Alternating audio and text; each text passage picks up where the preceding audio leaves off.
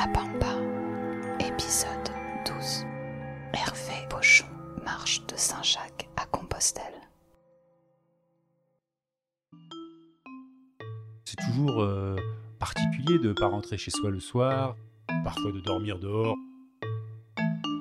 Il y a des choses qui bougent en soi et c'est intéressant de les observer. Quoi. Euh, Cette conscience que euh, des milliers et des milliers de pas sont passés devant nous et ça fait quelque chose. Quoi.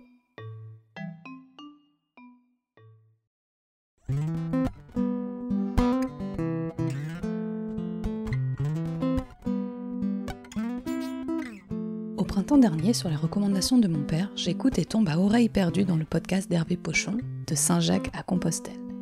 Ex-France Inter, Hervé s'était élancé quelques jours plus tôt de la tour Saint-Jacques, située au cœur de Paris, à pied, en direction de Saint-Jacques de Compostelle. Fin avril, je prends enfin mon courage à deux mains et lui envoie, comme des centaines d'autres auditeurs, un petit courriel. En effet, dans son périple, Hervé tend le micro où le chemin le mène et demande inlassablement quel est votre but? Alors moi aussi j'ai voulu me prêter au jeu et j'ai réfléchi à la question. Et de fil en aiguille, un mail en menant un autre, c'est maintenant à mon micro que nous retrouvons le randonneur de 60 ans. Après s'être fait virer d'un job qu'il adorait, Hervé avait lui-même besoin de retrouver du sens. Pour cela, il a cheminé 1840 km durant à la rencontre de personnages. Pour lui, tendre le micro est l'occasion de provoquer cette rencontre avec l'autre et de dépeindre la vraie vie. Et tout cela non sans une bonne dose d'humour. Ainsi, vous l'aurez compris, j'ai fait le choix de vous accueillir dans cette saison 2 avec un hors-série randonnée à pied qui vous mènera en haut des Pyrénées, aux côtés d'un pèlerin en quête de but. Bonne écoute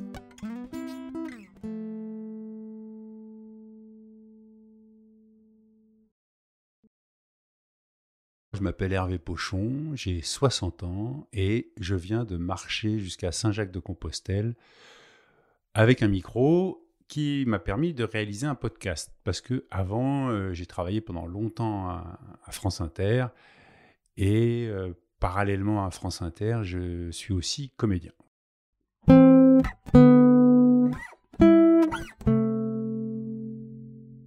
Dans ma famille, on a toujours marché et j'ai toujours eu l'habitude d'entendre mon père ou ma mère à la fin du repas dire bon allez on va aller on va prendre l'air.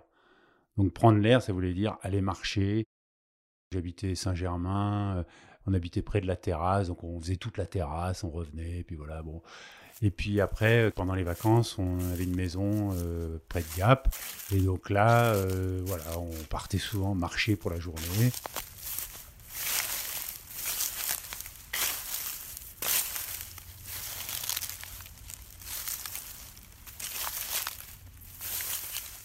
Ça m'éclatait jamais beaucoup, mais euh, voilà, je l'ai fait. Et puis, je sais pas, après, il y a un âge où euh, euh, tu fais les choses pour toi. Et j'ai commencé à marcher un peu pour mon plaisir, avec des amis, faire des, des balades de plusieurs jours, le, le tour des baronnies, ou j'ai fait aussi le tour du Mont Viso.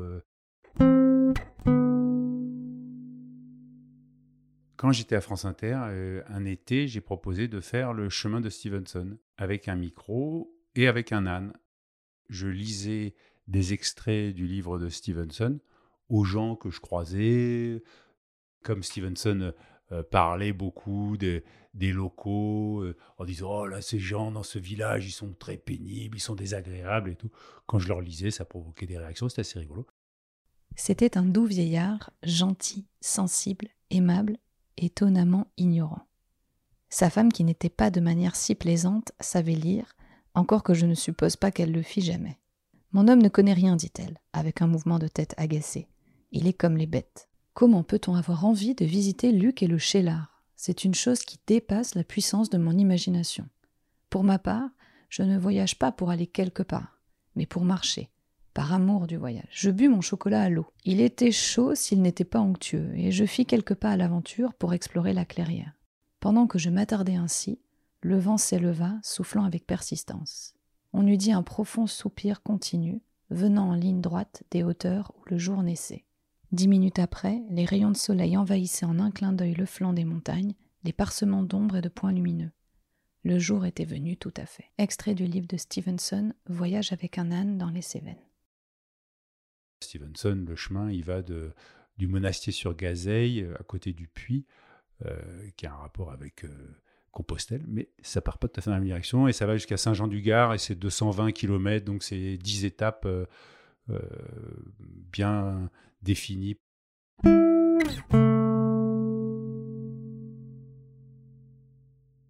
J'ai travaillé à France Inter pendant de nombreuses années et puis en 2019, j'ai été viré et, ça a été assez difficile parce que d'abord, j'aimais bien ce que je faisais et puis j'aimais beaucoup de gens avec qui je travaillais. C'était plus un problème de relationnel avec la directrice.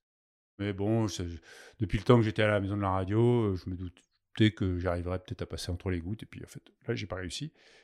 J'y suis passé pendant quelques années, mais il y a un moment où, boum, c'était mon tour de prendre la porte. Et, euh, et donc pendant deux ans, j'ai fait autre chose, je suis occupé de mes enfants, j'ai, euh, bah, je jouais une pièce de théâtre qui s'appelait L'amour dans tous ses états, que j'ai un peu joué à droite à gauche.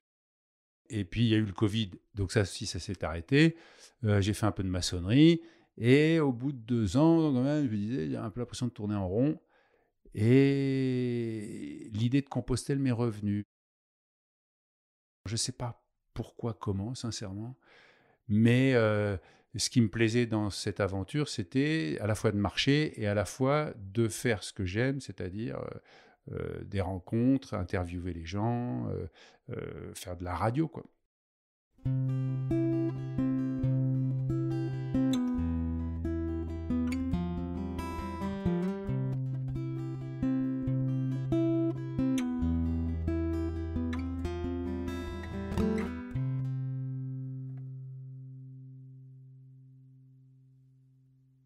Assez vite, ça s'est mis en place. Je me suis dit, oh, bah tiens, euh, je pourrais partir euh, au printemps, bah tiens, le 21 mars. Et puis, euh, ah, bah, comme ça, j'aurai 60 ans sur le chemin. Ça sera ma manière à moi de, de fêter mes, mes 60 ans par une aventure comme ça.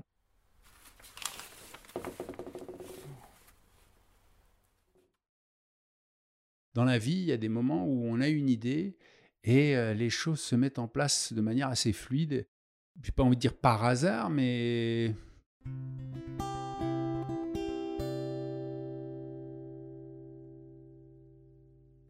Pour préparer ce voyage, j'ai fait différents reportages, et entre autres à la Société française des Amis de Saint-Jacques. Et j'ai rencontré deux Jean-Jacques qui étaient c'est encore fois extraordinaire. Je vais à cette association pour la première fois sans prendre rendez-vous, j'arrive avec mon micro, il y a deux messieurs d'un certain âge, les cheveux blancs, euh, assis, l'un derrière un plexi, l'autre sur une chaise à côté. Je sais pas bien qui faisait quoi là-dedans. Et euh, bon, je leur pose mes questions. Alors là, pour être honnête, je n'avais pas sorti mon micro tout de suite parce que effectivement, je venais pour avoir des renseignements et tout ça.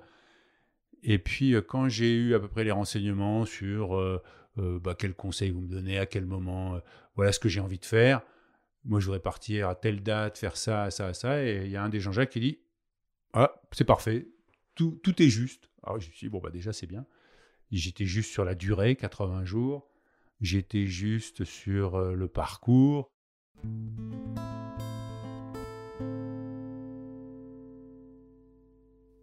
Ce qui était particulier dans mon voyage, c'est que il n'y a pas vraiment eu de dernière soirée.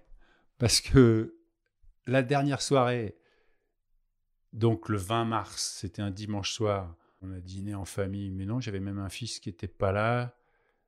Et il m'a dit, mais de toute façon, euh, tu dors à la maison demain.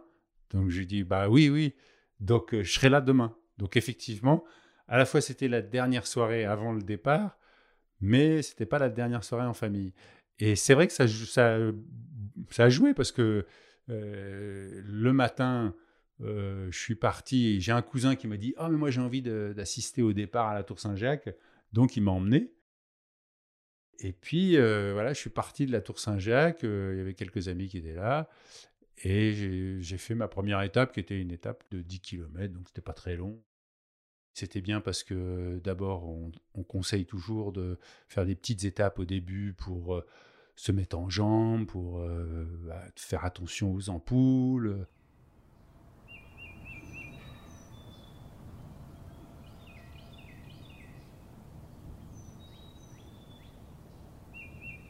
j'ai pris mon temps, je passais devant la maison de la radio, où quelques amis ont fait des signes à la fenêtre.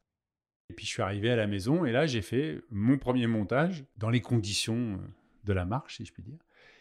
Et le soir, il y a eu la dernière soirée en famille où euh, c'est là où j'ai fait parler mes enfants et ma femme sur leur euh, ressenti par rapport à mon voyage.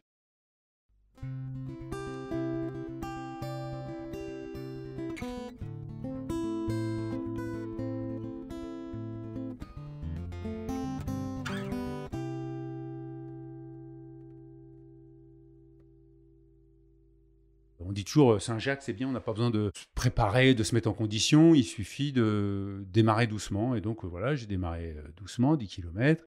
Et puis le deuxième jour, j'ai fait, je suis allé jusqu'à Saint-Rémy-les-Chevreuses. Là, j'ai récupéré le chemin classique de, Saint-Jacques qui fait passer soit par Chartres, soit par Orléans, ça dépend, pour aller à Tours, quoi, ce qu'on appelle la voie de Tours et qui va après jusqu'à Bordeaux et Saint-Jean-Pied-de-Port.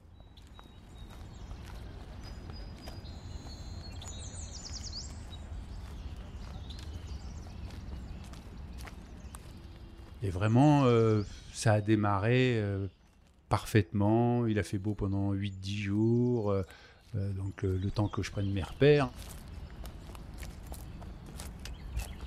L'aventure et le départ du lendemain où il y a deux de mes fils qui sont là, ma femme, il fait très beau. J'ai encore un cousin qui est là qui fait la photo.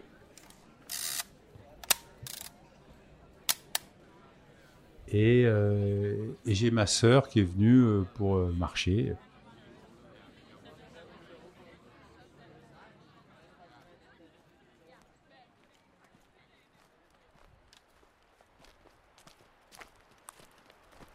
Là, vraiment, on a le sentiment de laisser quelque chose derrière soi. On laisse sa famille, sa maison, ses repères, et puis et puis on avance, quoi.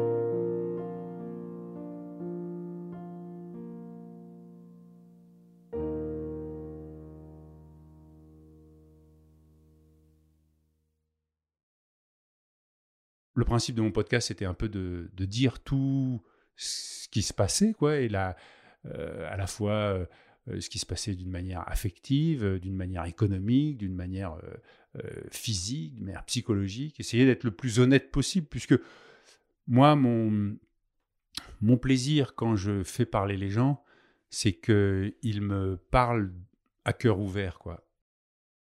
Et je pars de ce principe-là que si moi j'ai envie que les gens me parlent à cœur ouvert, eh ben, il faut que moi en face, euh, j'ouvre mon cœur aussi. Quoi. Et ça a toujours été une de mes philosophies d'être le plus sincère sans être le plus euh, exhibitionniste ou le plus euh, indécent. J'essaye de, de surfer ou d'avancer sur le fil quand on fait un podcast ou quand on fait de la radio, euh, en tout cas moi, euh, j'ai beaucoup de plaisir à sentir que euh, il y a des gens qui écoutent quoi. Et je ne sais pas si c'est purement psychologique, mais on sent comme une un engouement et, cet engouement eh ben, porte, c'est une forme d'énergie et on a envie d'arriver, de, donner euh, euh, du plaisir à tous ces gens qui se donnent la peine de nous écouter.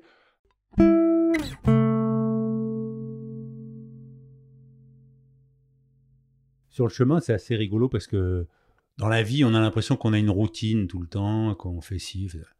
Et là, on se lance dans une aventure et on se dit, bah là, ça va être, c'est le changement radical. Effectivement, le premier jour, euh, c'est le changement radical. On se lève, euh, on prend le petit déjeuner, et puis euh, on sort le micro et on commence à marcher. On marche à peu près pendant 6-7 heures, 7-8 heures, ça dépend. Et puis on s'arrête, moi je m'arrête, et puis on lave les chaussettes, le slip, le t-shirt, on prend sa douche, parce que dans cet ordre-là, c'est très important, parce qu'il faut le plus de temps possible pour que les affaires sèchent avant le, soir. Donc, euh, et puis après, une fois que j'ai pris la douche, hop, je me mets dans un coin, j'essaie de trouver un coin, une prise de courant, et je commence mon montage. Et là, ça durait entre 2 et 3 heures, ça dépend un peu de la quantité d'interviews que j'avais pu faire, et puis de la durée de l'étape. Et, et puis euh, voilà, quand c'est fini, on passe à table, et après on se couche. Et en fait, toutes les journées vont se ressembler comme ça, parce que moi, il n'y a pas un jour où j'ai pas marché. Donc euh, finalement, on remplace un rituel par un autre. Et, euh, c'est rigolo de se, de se, rendre compte que finalement, c'est assez reposant le rituel. Ça évite de se poser la question. On sait qu'on a ça à faire, on fait ça, on fait ça, on fait ça. Et puis le chemin est confortable parce que euh, finalement ça évite de se poser des questions. Euh, le chemin est balisé, donc tu sais qu'il faut repérer la balise et tu y vas, et puis la balise d'après, et puis la balise d'après. Et donc tu ne te poses pas de questions de bon, mais qu'est-ce que je fais aujourd'hui? Est-ce que je fais plutôt ça ou est-ce que je fais plutôt ça? Et tout. Non, tu fais ça, t'avances et euh, voilà. Mais c'est quand même rigolo de se rendre compte que finalement, tu es content quand ton truc est balisé et que euh, euh, on est là toujours à vouloir revendiquer la liberté, le choix de pouvoir euh, aller à droite ou à gauche. Et que quand tu as ce choix-là, tu te dis Ah, c'est pénible, là au moins c'est bien, j'ai une balise jaune à suivre, j'y vais et, et ma journée se passe. Et le soir, je suis fatigué, je me couche, je suis content de me coucher. Et le matin, je me lève et j'ai pas de questions à me poser. Il faut que je me lève pour avancer. Et puis, euh, voilà quoi.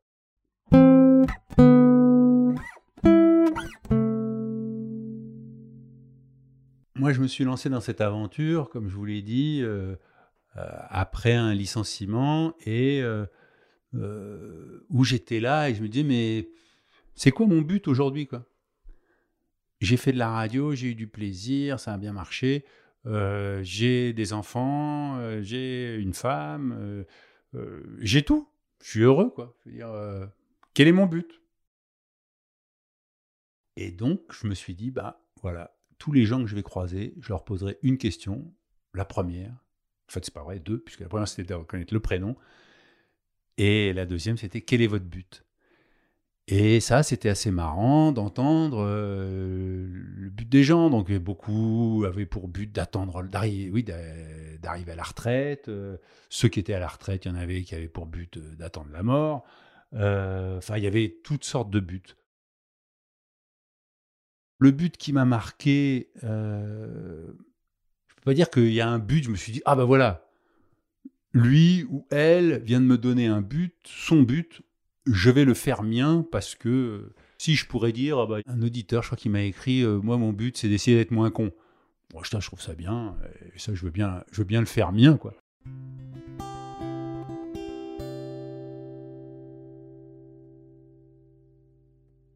Une rencontre qui m'a marqué, une jeune fille de 15 ans qui s'appelle Auréa, que j'ai croisée sur un, chemin à la sortie d'un village. Et euh, à qui j'ai posé ma question euh, quel est ton but ou votre but Je ne sais pas. Et elle m'a répondu, mais alors sans aucune euh, préparation, sans aucune hésitation. Mon but, c'est d'essayer de pousser plus loin mes limites. Alors je dis ah bon mais pourquoi bah parce que moi je me rends compte que à 15 ans d'avoir un, cœur aussi peu résistant c'est pas normal. Donc bah, je dis, bah alors comment vous faites et tout? Ah, bah, Je cours et, et, euh, et alors c'est quoi le but d'avoir un cœur résistant? Ah, parce qu'après, euh, moi je voudrais rentrer dans l'armée. Ah bon, mais c'est quoi votre, intérêt dans l'armée? Eh Ben parce que je pense que c'est bien de défendre sa patrie. Vous trouvez que la patrie est menacée Et elle m'a fait cette jolie réponse. Elle m'a dit Ah non, non, je pense que la patrie, elle est menacée par nous-mêmes. On ne sait pas vivre ensemble et, et, il faut apprendre à vivre ensemble. Et, et alors là, j'étais vraiment impressionné par sa maturité, sa, sa réflexion, et je repense souvent à elle.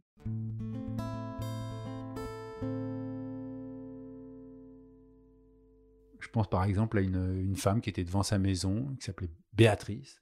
Euh, je l'ai croisée le troisième jour. Et elle, elle était euh, militante, si je puis dire, de la mule, la marche ultra légère, sans œufs. Et, euh, elle m'a raconté que, par exemple, elle, elle tout était pesé, son sac à dos, elle coupait les sangles qui dépassaient, elle avait deux culottes, deux ci, deux ça, et, et de temps en temps, elle s'arrêtait dans des lavomatiques, elle mettait tout dans la machine. Je lui dis pas tout dans la machine. Elle me dit si, si, j'étais nu sous ma cape de pluie.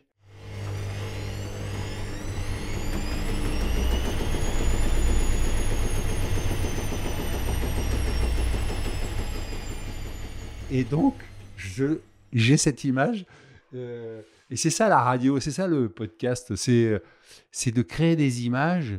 Et si la personne me raconte une histoire et qu'elle me crée cette image, bah, je veux dire, je sais que tous les gens qui vont l'entendre derrière, ils vont avoir l'image de cette fille euh, euh, qui sera nue sous sa cape de pluie dans un lavomatique, alors qu'il pleut même pas dehors.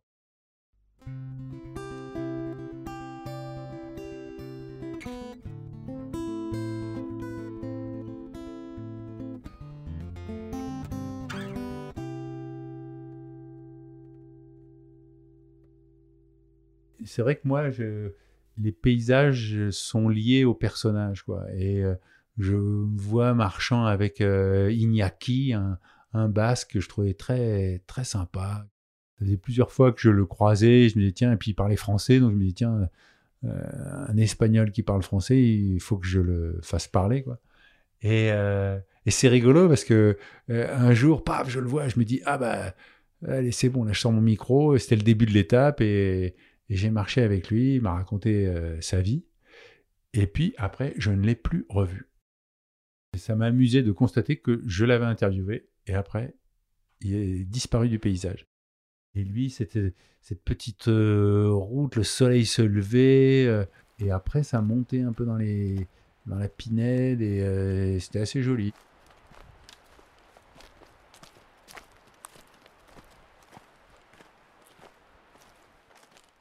Les paysages qui m'ont marqué, euh, je pourrais dire que le franchissement des Pyrénées, c'était dans le brouillard. Donc, euh, à la fois, c'est marquant, hein, parce qu'on marche dans un brouillard comme ça. C'est assez euh, magique.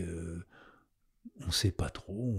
On, avance. De temps en temps, il y avait tellement de brouillard que je voyais rien. Et j'entendais, mais j'entendais parfois une voix. Et je me disais, ah tiens, il y a des pèlerins qui sont pas loin devant, pas loin derrière, qui arrivent.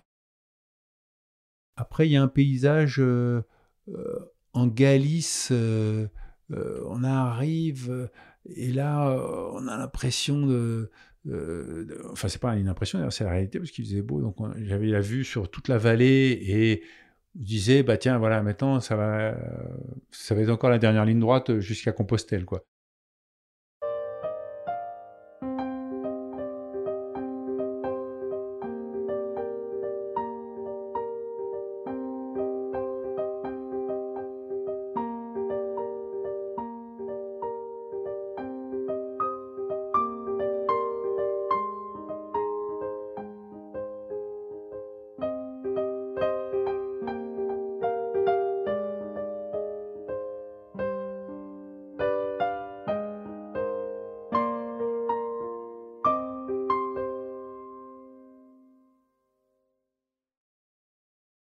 Le premier jour, euh, un pèlerin qui avait fait le chemin, euh, je sais pas, cinq, six fois, m'avait dit euh, Hervé, il faut jamais abandonner le soir.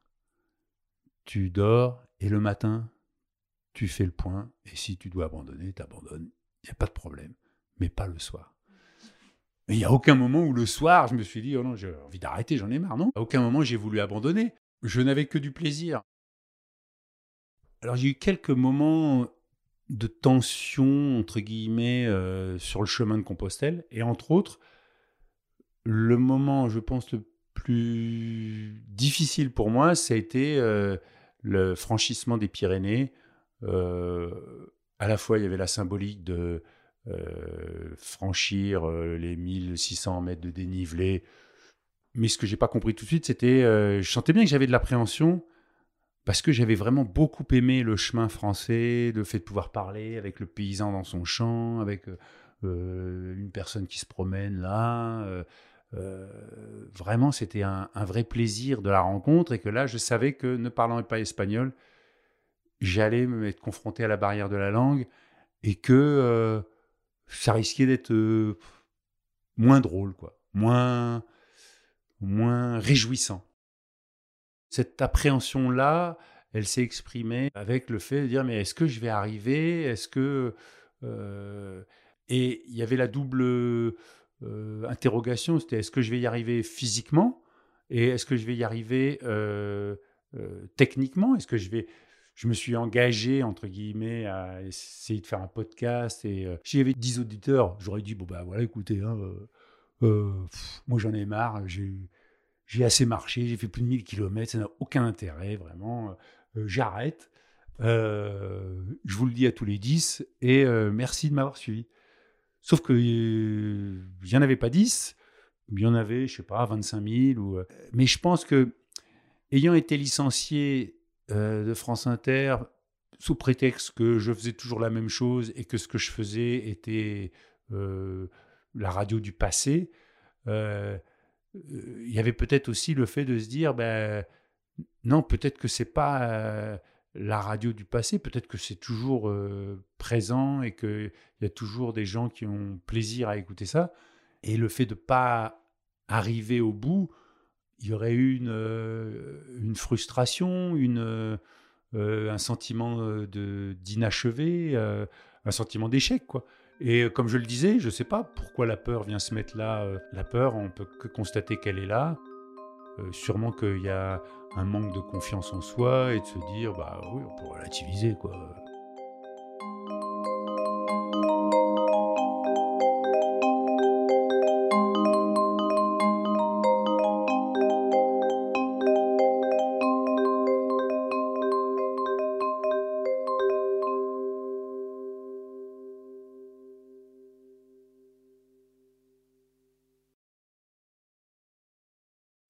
Quand on part à Compostelle, eh bien, il faut un papier qui est très important qui s'appelle la crédentiale.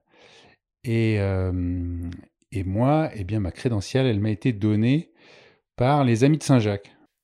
Et, euh, et, ça se présente comme un espèce de petit dépliant euh, en huit, huit, feuillets qui sont, voilà, comme un petit accordéon là qu'on qu'on déplie et qu'on replie.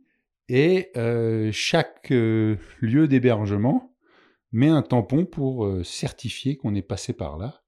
Et alors, la particularité du mien, c'est que le premier tampon, il est, euh, comme on dit, à, sec, il est en relief et c'est le tampon de Notre-Dame. Euh, donc il faut le voir à la lumière et tout. Et, et voilà. Et en fait, donc ça part comme ça, moi, mon chemin, et puis toc, après, toc. C'est-à-dire qu'en fait, à chaque fois, ils arrivent et ils rajoutent à la suite. Voilà. Et alors, moi, je pensais que j'allais déborder, mais en fait, le hasard a fait que je suis arrivé à Compostelle, la cathédrale de Santiago, et ben il est juste euh, de l'autre côté de la, de. En de Notre-Dame, quoi. Tu aurais pu faire une petite boucle de deux jours en plus. Ouais, j'aurais pu. la plupart, euh, sur la partie française, la plupart, ils ont la coquille. Ouais, c'est ça. Il y a beaucoup de. Et alors, c'était drôle parce que j'ai un jour, j'étais logé chez des gens euh, et ils n'avaient pas de tampon. Et en fait, leur tampon, c'était. Où est-ce qu'il est, C'est leurs deux petites filles qui faisaient le dessin, à Bergoué. Maïlis a dessiné la coquille et Amaya a dessiné un arc-en-ciel. C'est encore mieux qu'un tampon. Voilà. Et l'Espagne, euh, eh ben, ça, ça va être Roncevaux, non? Euh, Ça, c'est quoi? et Roncevaux, oui. Ouais, c'est ça. Donc ça, c'est le premier en Espagne, c'est Roncevaux. Ah oui, Dona Maria, c'est la... Saint-Jean-Pied-de-Port. Saint-Jean-Pied-de-Port, voilà, c'est ça. Et, euh, Et le fameux Ultreya euh, voilà. ajouté à la main. Et après, j'en ai rajouté un, enfin rajouté un. Je me suis arrêté pour prendre le petit déjeuner chez des gens. Et ils habitaient au centième kilomètre avant Compostelle. Et le centième kilomètre avant Compostelle, c'est très important parce que, en fait, il suffit de faire les 100 derniers kilomètres pour avoir la, le certificat. Ah Le certificat, c'est ce qu'on appelle la Compostela. dans un style un peu parchemin. Voilà, exactement. Avec des Et alors, ouais. il, y a- il- il pousse même le, le folklore à faire une version en latin. Ah oui. Et, euh, Et alors, du coup, ton nom voilà, en latin, C'est ça. tu sais le prononcer? Ben non, c'est marqué Gervasium. euh, donc j'ai Dom, Drom Gervasium Pochon. Pochon. Non, Pochon, je devrais dire Pochon.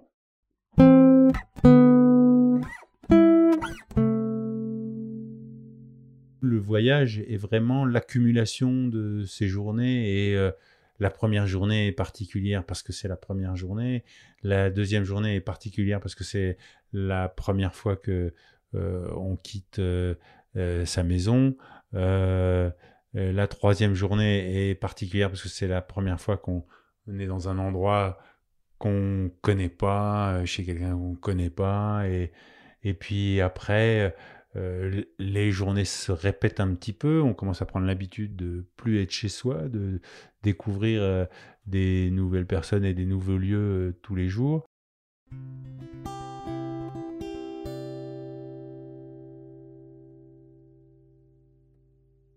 Je revois Marguerite Marie, une ambiance très particulière où j'ai mangé face à elle et son chien. Son chien, il avait il était assis à table et, et elle était très gentille et euh, elle m'a raconté sa vie. Son fils qui avait, euh, je sais pas quel âge, mais là qui, qui était pas là parce qu'il avait rendez-vous euh, avec une fille qu'il avait rencontrée sur sur un site de rencontre et lui, il cultivait 60 hectares et là, il avait rendez-vous avec une fille qui avait 400 hectares. Et donc, il, elle disait à, son fils, te laisse pas impressionner par ça et te laisse pas enfumer, hein, mais attention mon fils et tout. Enfin bon. Et euh, on passe des moments comme ça dans une intimité euh, totale euh, avec les gens et donc ça crée des souvenirs inévitablement. Après, il y a des souvenirs qui sont moins agréables, mais qu'on garde parce que parce que voilà, le, ma première nuit en Espagne où tout d'un coup, moi, pour en marchant de la Tour Saint-Jacques jusqu'à Saint-Jean-Pied-de-Port, j'avais dû voir à peu près une vingtaine de pèlerins. Et là, euh, euh, j'arrive à Roncevaux et je suis confronté à 300 pèlerins d'un coup, quoi. Là, c'est violent, c'est de se retrouver dans un dortoir avec euh, euh, 70, plus de 70 pèlerins euh, de, du monde entier. Euh, moi qui ai été habitué à mon petit confort, ma petite solitude, tranquille, voilà, là ça, ça remue quoi. À la fois c'est des moments pas forcément les plus excitants, mais d'un autre côté on a bien conscience que euh, il faut passer par là parce que sinon euh, autant rester chez soi quoi. Si on veut être tranquille et pas avoir de surprise, bah voilà.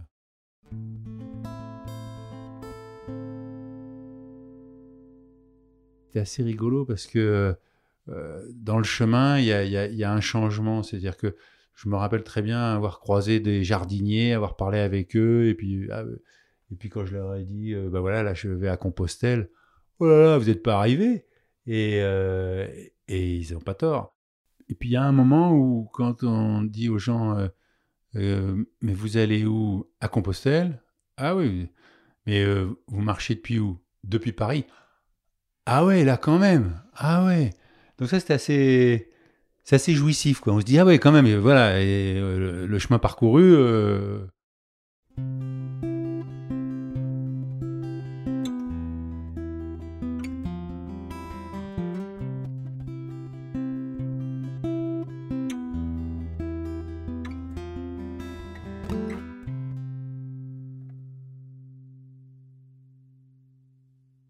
29 jours pour faire Paris-Bordeaux à pied, alors qu'on peut le faire en TGV en 3 heures, même pas. Euh, Je me rappelle très bien à Bordeaux, le matin en partant, de me dire Ah, Mais j'ai même pas fait la moitié du chemin, quoi. Je suis à Bordeaux, ça fait déjà 29 jours que je marche, Et j'ai fait un tiers quoi, du chemin. J'avais le sentiment qu'il me restait beaucoup à faire encore, alors que j'en avais le sentiment d'en avoir fait déjà pas mal. Pour moi, le, le changement, ça a été euh, quand j'arrive en Espagne, où finalement, on a l'impression d'avoir. Euh, c'est la dernière ligne droite, quoi. Il y avait cette image, c'est la dernière ligne droite, quoi. Parce que c'est vrai que. Euh, bah, on va. On fait comme un arc pour arriver de Paris jusqu'à Saint-Jean-Pied-de-Port en passant par Bordeaux, là, un petit arc. Et après, on, on tourne un peu à droite et on vise, voilà. Et donc, cette image de la dernière ligne droite, alors qu'il reste encore 800 km à faire. Mais c'est, voilà, on sait que au bout, il y a l'arrivée, quoi.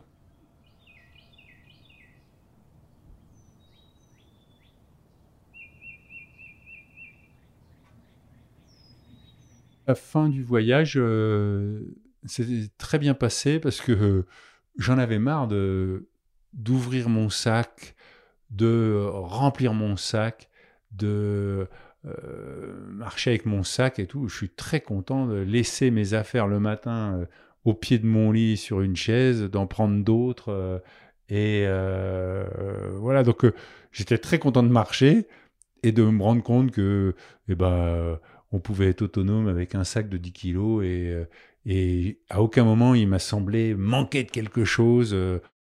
En plus, j'étais content de revoir ma femme, de revoir les enfants et en plus, je suis arrivé juste pour les 15 ans de mon dernier fils.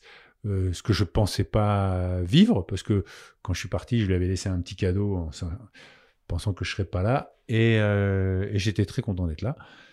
Donc, euh, pour moi, le retour se passe très bien. Après, je pourrais dire aussi, bah, peut-être que j'ai pas encore fait vraiment mon retour parce que je parle tellement du chemin que que je suis toujours encore un peu sur le chemin et que ce sera peut-être euh, la prochaine aventure qui fera que je me dirai ah bah voilà là vraiment j'ai j'ai quitté le chemin. Le fait de vivre cette aventure et de euh, rencontrer euh, un certain succès m'a rassuré après on veut toujours plus quoi c'est quand même une sacrée aventure hein. moi c'était la première fois de ma vie comme j'ai dit que je suis parti seul avec un sac à dos. Après, dire qu'on ne sort pas indemne, euh, bah, c'est une aventure qui, qui nous change. Moi, je dirais, mes enfants m'ont dit euh, Ah, mais papa, t'es vachement plus cool depuis que t'es revenu de Compostelle. Donc, je ne peux que répéter ce qu'ils disent. J'ai le sentiment, euh, comme tout le monde peut avoir, quand on fait quelque chose pour soi et que euh, ça a marché, eh ben, l'estime de soi est, est, je vais pas dire réparée, euh, peut-être elle est réparée ou elle est, euh, elle est un peu plus importante, et la confiance en soi, et donc ça c'est évident que ce sont des éléments à prendre en compte, et et c'est vrai qu'on pourrait dire que faire euh, autant de kilomètres à pied et revenir dans le même état, euh, c'était pas la peine de partir.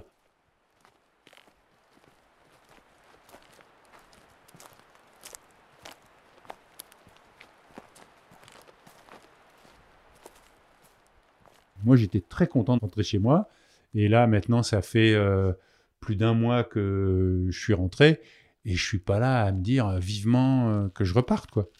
Je suis, euh, je suis très content chez moi et je réfléchis à savoir qu'est-ce que j'ai envie de faire maintenant et j'ai pas trouvé la réponse. Ah mince, tu as répondu déjà à une de mes questions. Je m'en doutais un petit peu.